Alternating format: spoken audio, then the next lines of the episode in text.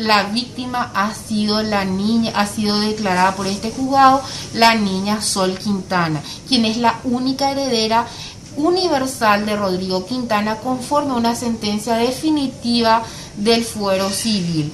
Es más, el artículo 25, inciso 2 del Código Procesal Penal nos remite a quiénes son los que pueden proseguir en carácter de víctima. Y habla de los herederos. Asimismo, el artículo 64 y 67 del Código Procesal Penal también nos refieren sobre la calidad de la víctima en el proceso penal y nos habla de que es o el conviviente o los herederos o los hijos dentro del cuarto grado de consanguinidad.